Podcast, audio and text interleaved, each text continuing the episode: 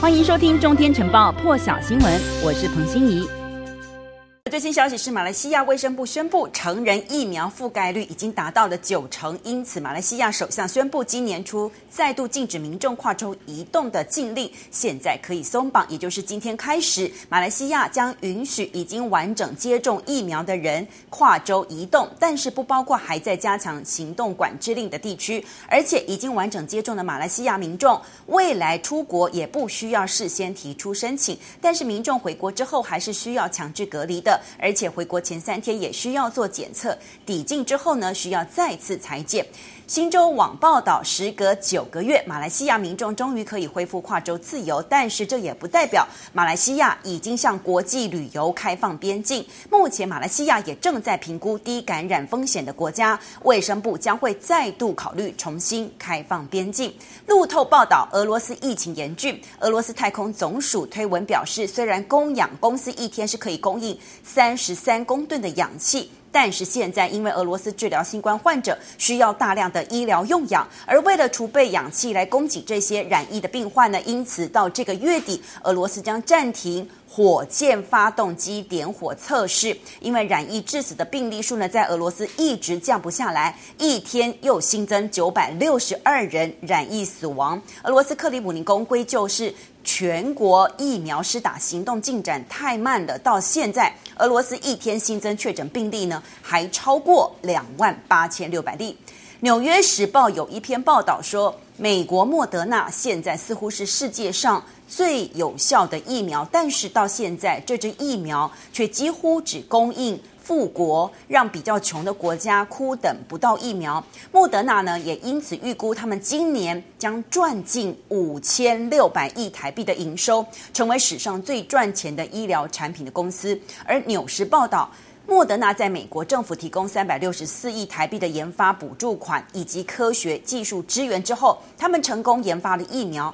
但是根据最新的数据提供资料显示，莫德纳疫苗出货给富国的比例高于任何其他疫苗厂商，只有少数。中等收入国家还有莫德纳，他们达成了疫苗采购协议，拿得到疫苗，而且其中大部分其实也都还没有收到任何的出货。另外就是当中至少有三个国家的政府官员说，他们采购价格比美国或者是欧盟还要高。纽时报道，在马州的莫德纳不像辉瑞或者是娇生，还有阿斯特捷利康，他们有其他的药品产品。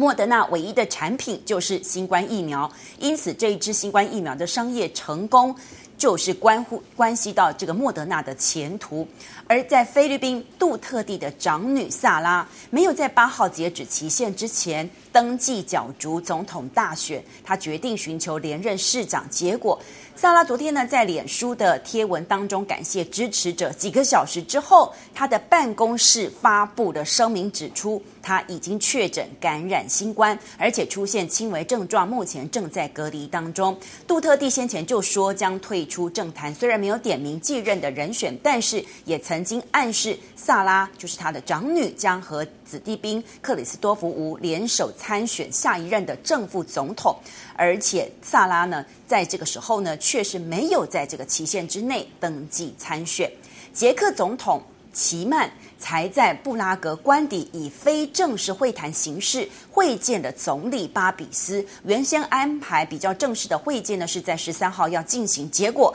在昨天的这场会面之后呢，齐曼就立刻因为疾病的关系紧急送医，同时住进了加护病房。而选后到现在，其实齐曼也都没有正式表态。现在他又住院，因此当地媒体以这个为组建新政府的谈判增添变数报道。据了解，齐曼呢长期以来是肝病缠身，这次在会后立刻被送进布拉格的军事大学医院。院方说，齐曼是因为已知道的疾病引发的并发症而入院。而九月的时候呢，齐曼也在同一家医院住了八天左右。那根据现在捷克宪法，总统是可以指派总理，同时由总理提名内阁的，而新内阁也需要在一个月之内通过下议院信任的投票。但是如果总统人选悬缺的话，是没有办法履行职务，因此他的任命总理的权利也会转交给下议院议长代理。而在南韩的部分，他们预定明年三月九号要进行新任总统大选。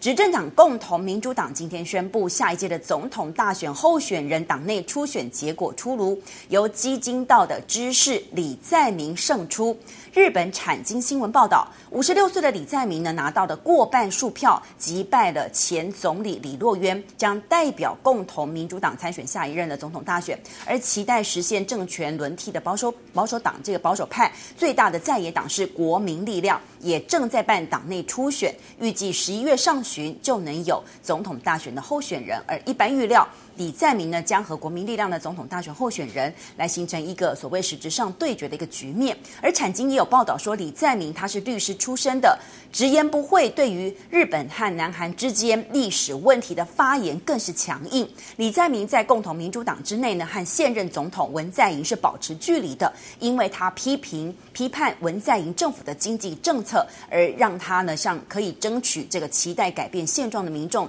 取得支持。但是李在明呢，在担任京畿道城南市长的时期，他推动过都市开发，现在被质疑有弊案，检方已经着手调查，有可能会对李在明造成打击。那么李在明在二零一零年的时候呢，当上这个京畿道的城南市长。二零一七年的时候，他就有参加党内初选，首度要这个竞选这个总统候选人，可是当时他是败给了后来当上总统的文在寅。伊拉克国会也有举行大选，他们民调显示，他们有一个什叶派的教士萨德尔领导的党，他们是反对美军驻扎在这个伊拉克的叫做萨德尔运动，将拿下最多席次。选举结结果呢，也可能会决定到时候伊拉克美军的未来，同时反映伊拉克在美国以及伊朗地缘政治争斗当中呢，他要如何来应对？今年以来呢，伊拉克的境内美军跟伊朗支持的武装团体。就不断的发生冲突，互相攻击。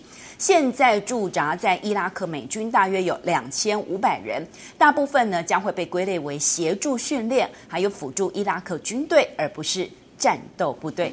更多精彩国际大师，请上中天 YT 收看完整版，也别忘了订阅、按赞、加分享哦。